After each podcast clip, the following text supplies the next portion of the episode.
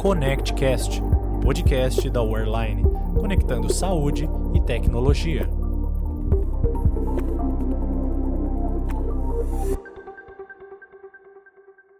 Olá, pessoal, estamos aqui na estreia do ConnectCast, podcast da Wearline que vai reunir conteúdo exclusivo sobre tecnologia e saúde.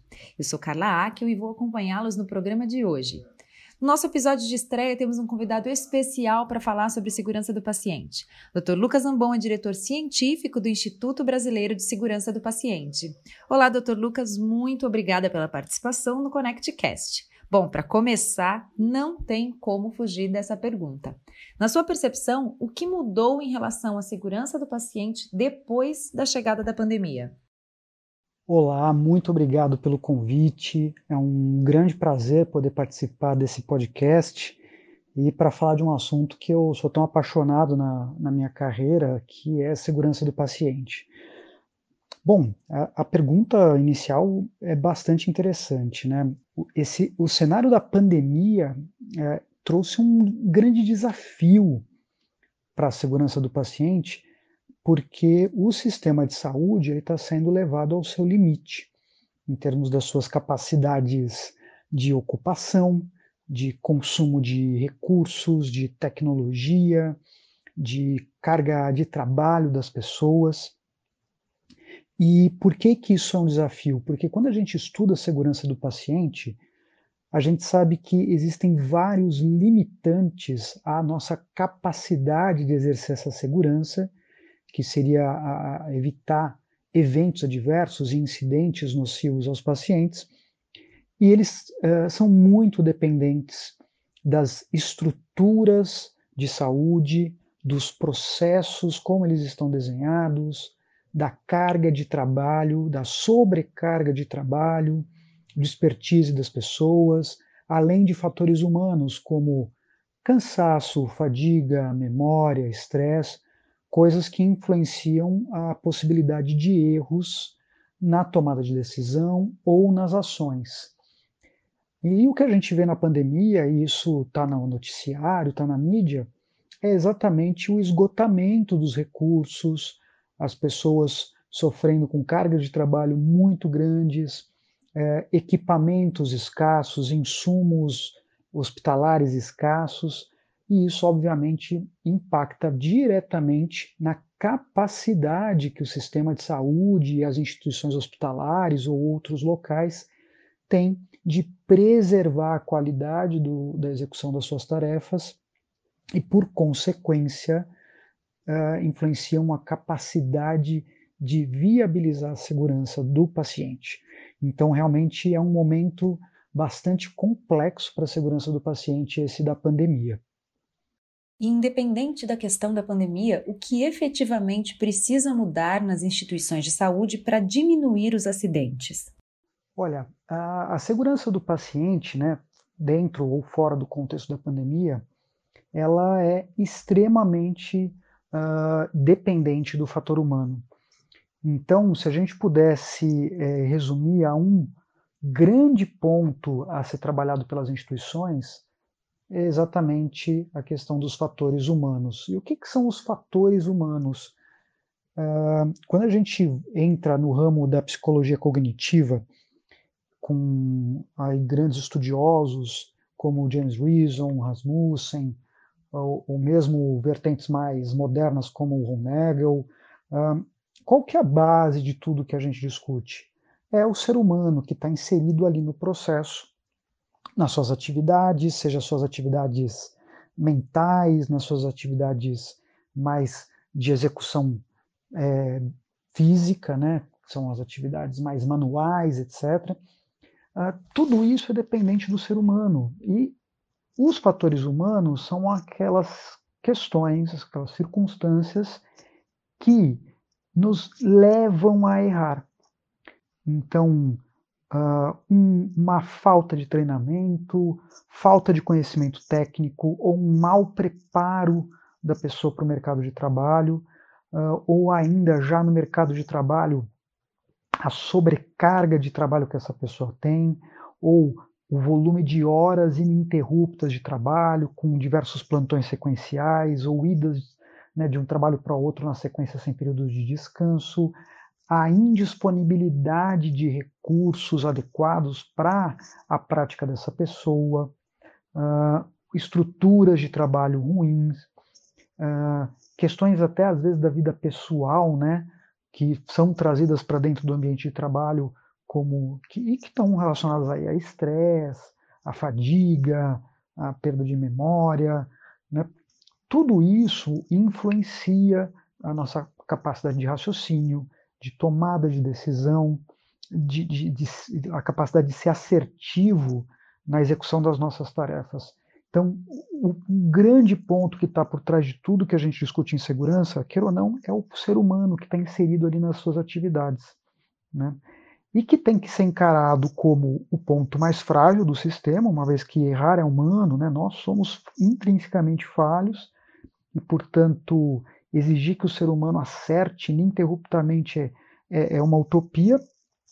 Mas, por outro lado, o, e hoje a gente entende isso com mais clareza, né, dentro desse ramo de estudo da segurança do paciente já numa geração mais nova, que o ser humano também ele é a fonte dos acertos, né? Porque se a gente errasse sempre, a gente teria muito mais tragédias do que a gente vê. É, o ser humano ele passa a maior parte do tempo cometendo acertos e estudar a nossa capacidade de acertar, de conseguir executar aquilo que é o pretendido, aquilo que se espera, ou a, que, a, a nossa capacidade de proporcionar assistência, de cuidar do paciente, de acertar o diagnóstico, de acertar o tratamento, de prevenir lesões, eventos adversos. Isso hoje é o grande ponto da segurança. É, por um lado, aprender como a gente erra e por que a gente erra para consertar, mas por outro, aprender como a gente acerta para tentar reproduzir e sustentar isso dentro de um sistema tão complexo como o sistema de saúde, não só o sistema no, naquilo que a gente concebe, né, que é a relação entre hospitais, clínicas primárias, serviços laboratoriais, radiológicos, mas o sistema é, interpessoal, né? A, a, a, o sistema de saúde é complexo porque às vezes para cuidar de um único paciente a quantidade de pessoas e profissionais envolvidos para cuidar de um único caso é imensa. E isso, às vezes, ultrapassa as paredes de uma instituição única. Né? O paciente depende, às vezes, de mais de uma instituição, às vezes, de dezenas de profissionais, e é isso que traz essa complexidade. Mas são essas pessoas que estão nesse sistema que também viabilizam o sucesso né, que esse paciente está procurando obter para recuperar sua saúde, para sustentar sua saúde, né, para recuperar sua qualidade de vida ou melhorar seu prognóstico e assim por diante. Se você pudesse listar três pilares para minimizar os eventos adversos na saúde hoje, quais seriam e por quê? Olha, essa pergunta é muito bacana, né? Uh, como é que a gente pode resumir em três pilares uh, uma, uma, uma questão que é tão é, importante e complexa como segurança do paciente. Mas vamos lá, vamos fazer esse exercício. O primeiro pilar, talvez o mais importante, porque isso é a base, acho que de qualquer coisa que a gente estuda do ponto de vista de organizações, é cultura. Então, cultura de segurança do paciente. Cultura de segurança do paciente parece uma coisa que pode ser tratada às vezes de forma meio simplória, né? que é ah, a cultura de segurança do paciente é, é ver os eventos adversos, tentar corrigir, mas é muito mais do que isso. A cultura de segurança do paciente, no seu, vamos dizer assim, no seu estado da arte, ela teria que transpirar nos poros das pessoas dos, dos hospitais, das instituições de saúde. Né? O que, que eu quero dizer com isso? A cultura de segurança ideal que a gente tem que almejar é aquela onde eu tenho uma instituição onde nada é colocado à frente da segurança. Né?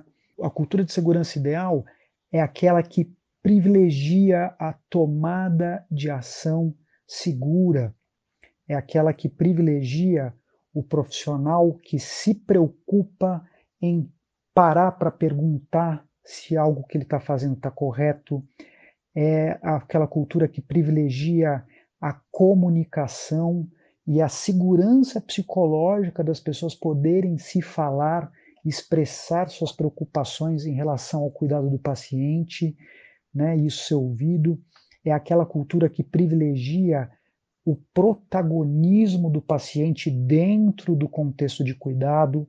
O paciente ele não é uma peça, né? Uh, ele não é um ser inanimado que está ali. Ele, ele é o mais interessado no resultado da assistência. Então, é, essa cultura de segurança ela coloca o paciente como pilar essencial e centro do cuidado de fato. É uma cultura que enxerga a questão do erro humano como algo intrínseco e inerente a qualquer um de nós e, portanto, se ele não é algo desejado, mas ele é algo que deve ser tolerado e estudado. É uma cultura que privilegia né, o, o, a capacidade e a resiliência do sistema frente aos eventos adversos, porque a gente precisa assumir que eles irão acontecer. E a capacidade não só de evitá-los, mas de mitigar as consequências desses eventos. E a capacidade de, diante desses eventos, criar soluções fortes, assertivas, para que dali em diante eles não se repitam, aí a gente está falando de uma grande cultura de segurança. Esse é o primeiro e talvez mais importante pilar. Um segundo pilar, que eu aí eu vou, eu vou contextualizar daquilo que eu tenho de vivência dentro do sistema de saúde, que são esses outros dois pilares que eu vou falar agora e que são importantes para as instituições. O primeiro é a capacidade de reconhecer os eventos adversos. Né? Às vezes as, as instituições elas não têm a, na totalidade do, da sua visão tudo aquilo que acontece nos seus corredores, no seu dia a dia. É, às vezes é uma cegueira para aquilo que acontece de fato eu vou dar um exemplo muito prático. Se a literatura, assim, existem estudos epidemiológicos que vão lá, avaliam prontuários, hospitais, a gente identifica 10% das internações com ocorrência de eventos adversos. Uh, será que no seu hospital, na sua instituição de saúde, existe uma proporção parecida de ocorrências? Não porque alguém seja melhor ou pior, mas porque se essa é a expectativa quando eu estou dentro de um estudo onde eu estou buscando ativamente por esses eventos, a expectativa é que no mundo real esses dados sejam parecidos. Então, a busca mais ativa por eventos é importantíssima. E, e, por consequência, a gente tem que entender que sistemas de notificação, que são um ponto crucial da cultura de segurança e um ponto crucial para criar esses dados sobre os incidentes de segurança, eles têm que ser entendidos como uma peça de um grande quebra-cabeças em que eu tenho que buscar informação de diferentes formas, muitas vezes não só de forma passiva, mas de forma ativa, tá? Uh, para que de fato você tenha a realidade posta. E, e, isso é um pilar importante, porque se a gente não tem o, o, a veracidade do que está acontecendo no dia a dia com os nossos pacientes dentro das nossas instituições, a gente não vai se incomodar tanto, porque vai ser um volume de problemas, às vezes proporcionalmente pequeno, diante de tantas outras coisas que acontecem no dia, dia a dia de qualquer organização.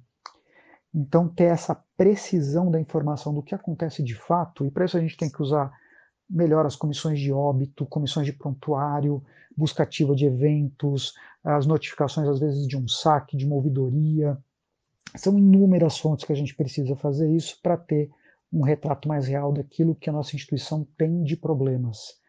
Né? E, por consequência, tem um outro pilar que vem atrelado a esse, que é a nossa capacidade de dar respostas a esses problemas, que é criar planos de ação, planos de melhoria, rodar ciclos de melhoria contínua nos nossos hospitais, que é um pouco daquela resiliência que eu citei, né? Que é diante de um problema ser capaz de reagir, incrementar o sistema para que no futuro esse problema não tenha uma recorrência, se preocupar em de fato criar uma solução uh, forte, né? Porque a solução forte que eu quero dizer aqui são travas dentro dos processos que de fato evitem um problema futuro e que fujam a uma coisa que a gente escuta muito sendo feita, vê muito sendo feita nas instituições e que ainda são é, soluções fracas, que são, por exemplo, ah, vamos retreinar as pessoas. vamos colocá-las de novo numa sala de aula para retreinar aquilo que uma vez a gente já falou, mas a gente acha que elas esqueceram. Ah, essas soluções elas acabam não se sustentando porque elas geram um pico de efeito, mas logo depois o sistema se acomoda, as pessoas acabam caindo em desuso aquela prática, porque o que a gente está tentando fazer ali é mudar a condição humana. Mas fazendo o quê? Pedindo para as pessoas simplesmente se esforçarem, não se esforcem mais, não se esqueçam daquilo que a gente está falando, e a gente precisa procurar soluções. Muitas delas, queira ou não, é, dependem de incorporação de tecnologia e outras tantas da nossa criatividade, da nossa capacidade de entender a causa ou as causas, os fatores que contribuem para aquele evento adverso e criar barreiras efetivas para que a gente tenha menos ocorrência ou que a gente mitigue o dano daquele potencial evento. Em que medida a tecnologia pode ser uma aliada para o processo de segurança? E, na sua visão, como é que os sistemas de gestão, que permitem um registro dos indicadores hospitalares, podem auxiliar no acompanhamento e na evolução desses eventos?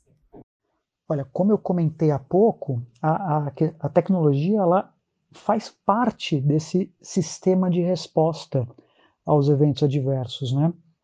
Parte das soluções acabam passando por incorporação de tecnologia. Veja, é, em outras áreas, né, que não a da saúde que tem níveis de segurança muito mais altos, né, que são aquilo que a gente chama das indústrias, né, organizações de alta confiabilidade, vamos citar aqui a aviação, que a gente fala tanto que é, é super segura, mas a indústria aeroespacial, a indústria naval, a, a indústria nuclear, né, a indústria petroquímica, muitas áreas de serviços e atividades humanas elas evoluíram ao longo do tempo o seu grau de segurança e mesmo sendo atividades de altíssimo risco, o volume de eventos, incidentes e problemas é muito baixo diante do risco que elas, no qual elas atuam.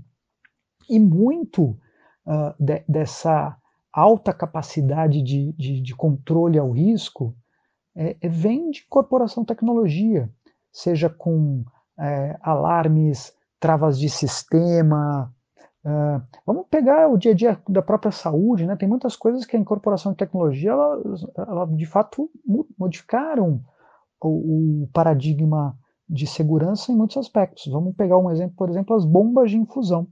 Né? Hoje a gente é capaz de administrar drogas em infusão contínua, drogas que têm uma meia-vida curta e que têm que ser tituladas em doses muito limítrofes, hoje a gente consegue fazer isso com alto grau de segurança com bombas de infusão, incorporação tecnológica. Eu tenho os próprios monitores que são utilizados dentro do centro cirúrgico, nas UTIs, que podem trazer alarmes e que e dão continuamente dados de sinais vitais que no passado eu precisava fazer aquilo indo até a beira do leito e manualmente executando, né? Uh, uh, ou ainda, por exemplo, um prontuário eletrônico que permite criação de alertas dentro de prescrições ou ainda travas dentro de prescrições que minimizem, por exemplo, o erro de dosagem ou o erro da via de uma medicação. Então, veja, a gente já tem isso uh, como um paradigma hoje na área da saúde. Né? A incorporação de tecnologia ela agrega muito em muitos aspectos e, obviamente, existe espaço para essa incorporação de tecnologia atuar em outras frentes seja para evitar o dano, seja para minimizar os efeitos de um evento adverso, para evitar, por exemplo, uma morte ou uma sequela permanente. Então, sem sombra de dúvida, a gente precisa de inovação tecnológica para apoiar a questão do fator humano, que eu comentei lá atrás aqui no nosso bate-papo. Aí você também falou de indicadores, né? Olha, pessoal, indicador hoje, assim, é, não tem nada que a gente faça hoje numa organização que não precise ser de alguma forma acompanhado. Então, indicador, seja na área financeira da sua instituição, seja numa, mesmo em outras instituições, né, o segmento de indicadores é fundamental, né, senão você literalmente é, é navegar cegas num bar bravio. E não ia ser diferente na questão de segurança do paciente, na qualidade de assistência. Para, o paradigma de ter medidas, séries temporais dessas medidas, hoje não tem como voltar atrás e não dá para viver sem isso.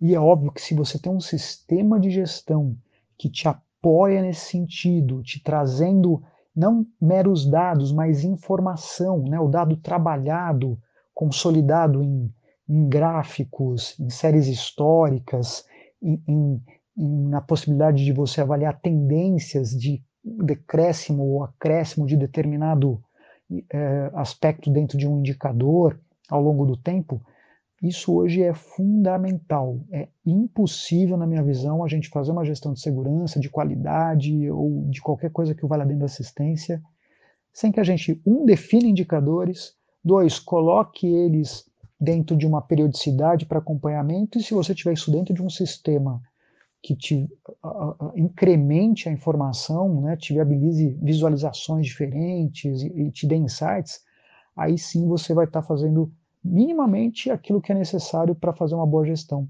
dos, das informações que o seu dia a dia te traz. Com a pandemia, nós vimos ser implementadas as modalidades de telesaúde. De que forma você acha que elas podem trazer benefícios ou riscos no que diz respeito à segurança do paciente? Bacana essa pergunta, né? Porque a telesaúde é um paradigma que acabou uh, virando no Brasil forçadamente, né?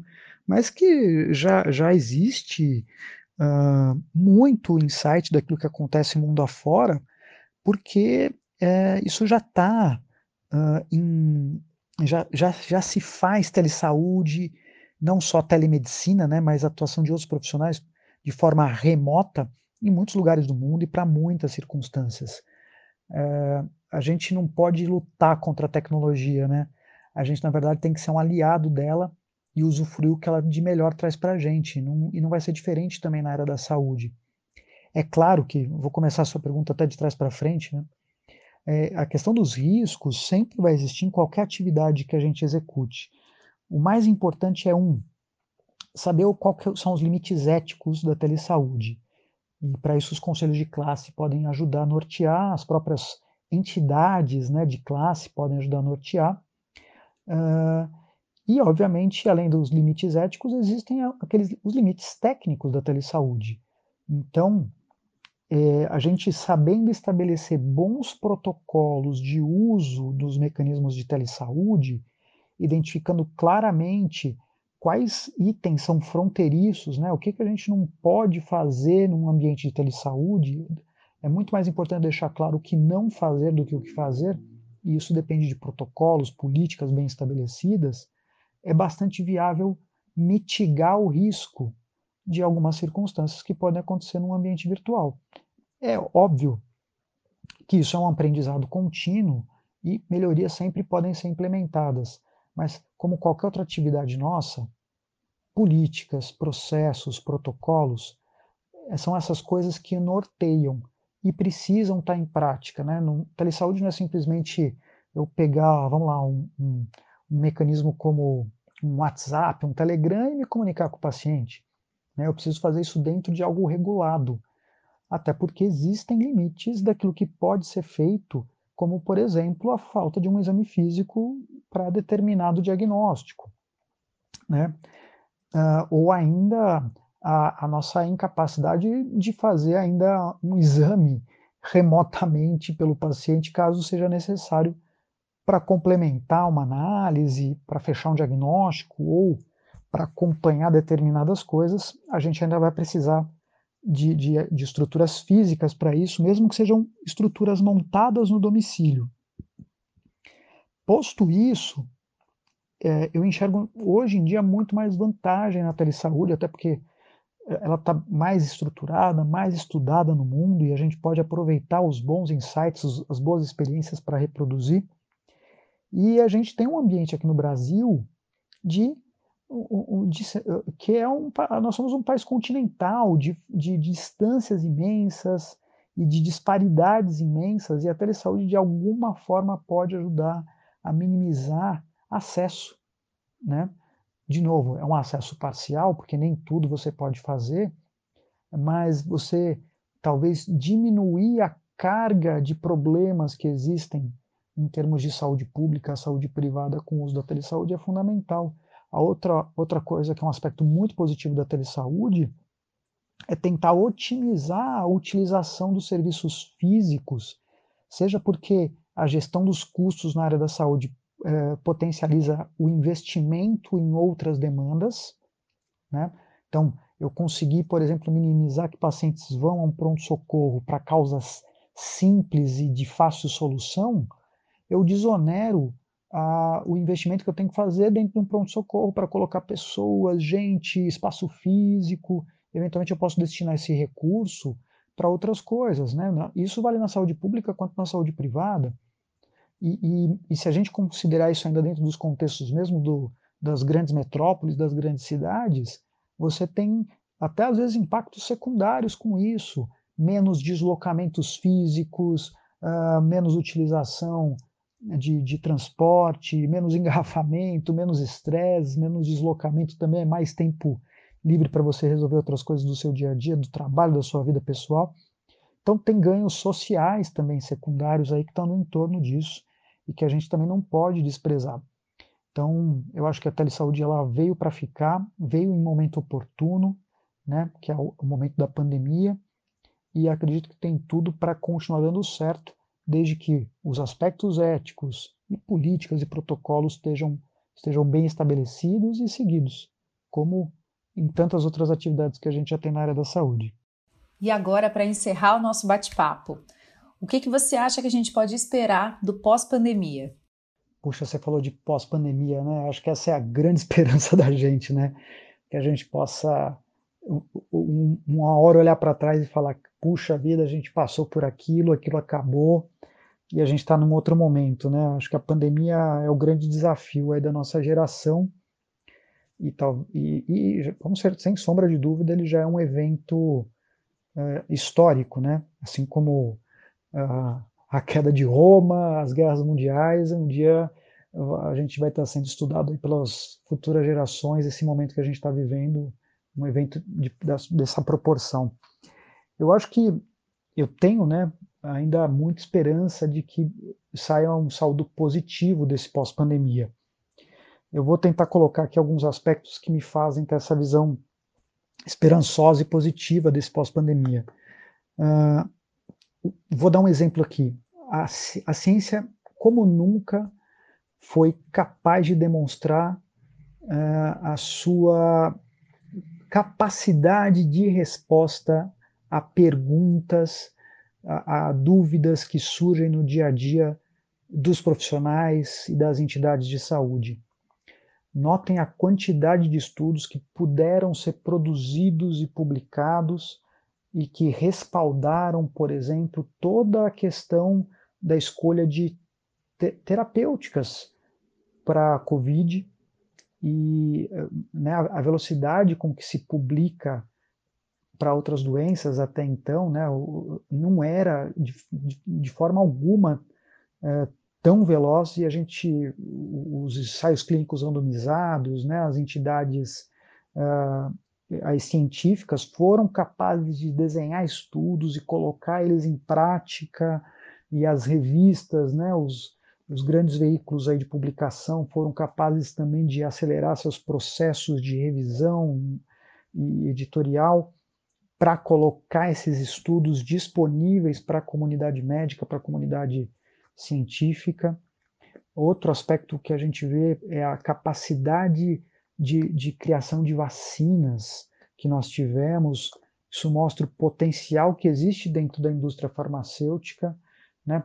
Não vou aqui entrar no mérito da questão financeira ou não, acho que não, não, não cabe a mim julgar isso, cabe a mim julgar a capacidade que houve de executar uma resposta para uma circunstância que a gente tinha e isso é fruto da ciência, da evolução científica que a gente tem, da capacidade colaborativa entre diversos centros, da, da, das capacidades tecnológicas que nós já temos disponíveis no mundo, e acho que vai ter muito aprendizado vindo disso agora para momentos futuros. Uh, eu acho que, mesmo com todos os percalços que a gente passou, e, e, e infelizmente dentro de um contexto, às vezes até político, que não foi é, favorável, mas eu acho que a gente tem muito também de saldo positivo é a resiliência das instituições de saúde, a resiliência dos profissionais de saúde, tudo isso foi, tá, foi tá, está sendo levado ao extremo e isso mostra o propósito, né? reforça o propósito dos médicos, dos enfermeiros, dos farmacêuticos, dos fisioterapeutas, dos hospitais, das UBSs, do sistema como um todo, é, a nossa capacidade de, mesmo que nas, em, em, condições subótimas, dar atenção aos pacientes. Né? Isso, isso eu acho que, se por um lado tem trazido burnout, esgotamento e, e depressão, e infelizmente muitas repercussões negativas, eu acho que por outro lado, quando tudo isso né, passar, a poeira baixar, é, vai haver um reforço de significado nas profissões de saúde e na importância que o sistema de saúde tem no mundo, nos países, e a importância que o acesso adequado à, à, à saúde e aos recursos da área da saúde, é, a, a importância disso é fundamental para a capacidade de resposta que a gente tem à carga de doenças. Eu acho que eu espero muito mesmo que isso é, reforce no futuro a necessidade de investimento dentro da área da saúde, no âmbito público, sem sombra de dúvidas, mas em todas as áreas que prestam atividades é, ao paciente como um todo. Né? Então, tem uma visão esperançosa aí no pós-pandemia, Espero que o, saldo seja de aprendizados para todos nós, né? E tomara que a gente não demore muito para passar por isso, uh, para que a gente possa ter esse horizonte de esperança chegando perto da gente. Doutor Lucas, eu agradeço pela disponibilidade em conversar conosco. Com certeza você trouxe insights valiosos e uma nova percepção quando a questão é a segurança do paciente nesse momento tão único que nós estamos vivendo. Muito obrigada. Poxa, eu que agradeço muito esse espaço. Falar de segurança do paciente para mim é, é, assim, é sempre um prazer, porque é, é minha paixão. Né? Eu, eu acho que é, é a camisa que eu visto no meu dia a dia de trabalho, é a bandeira que eu carrego, porque eu realmente acho que segurança do paciente, qualidade na assistência são o mote que a gente tem que carregar nesse século XXI em termos de, de, de, atividade das profissões de saúde e das entidades de saúde. Então, estou sempre à disposição para esse tipo de bate-papo, ainda mais num momento tão sensível como a gente está agora, né, da pandemia e dos desafios que ela traz para a gente na questão de segurança. É sempre um prazer, muito obrigado e até uma próxima. Pessoal, esse foi o nosso primeiro ConnectCast. Espero que vocês tenham gostado. Quer ouvir mais conteúdos como esse? Então acompanhe o podcast da Wireline, que vai falar sobre o que tem de mais atual em saúde e tecnologia. Logo mais vem novidade por aqui.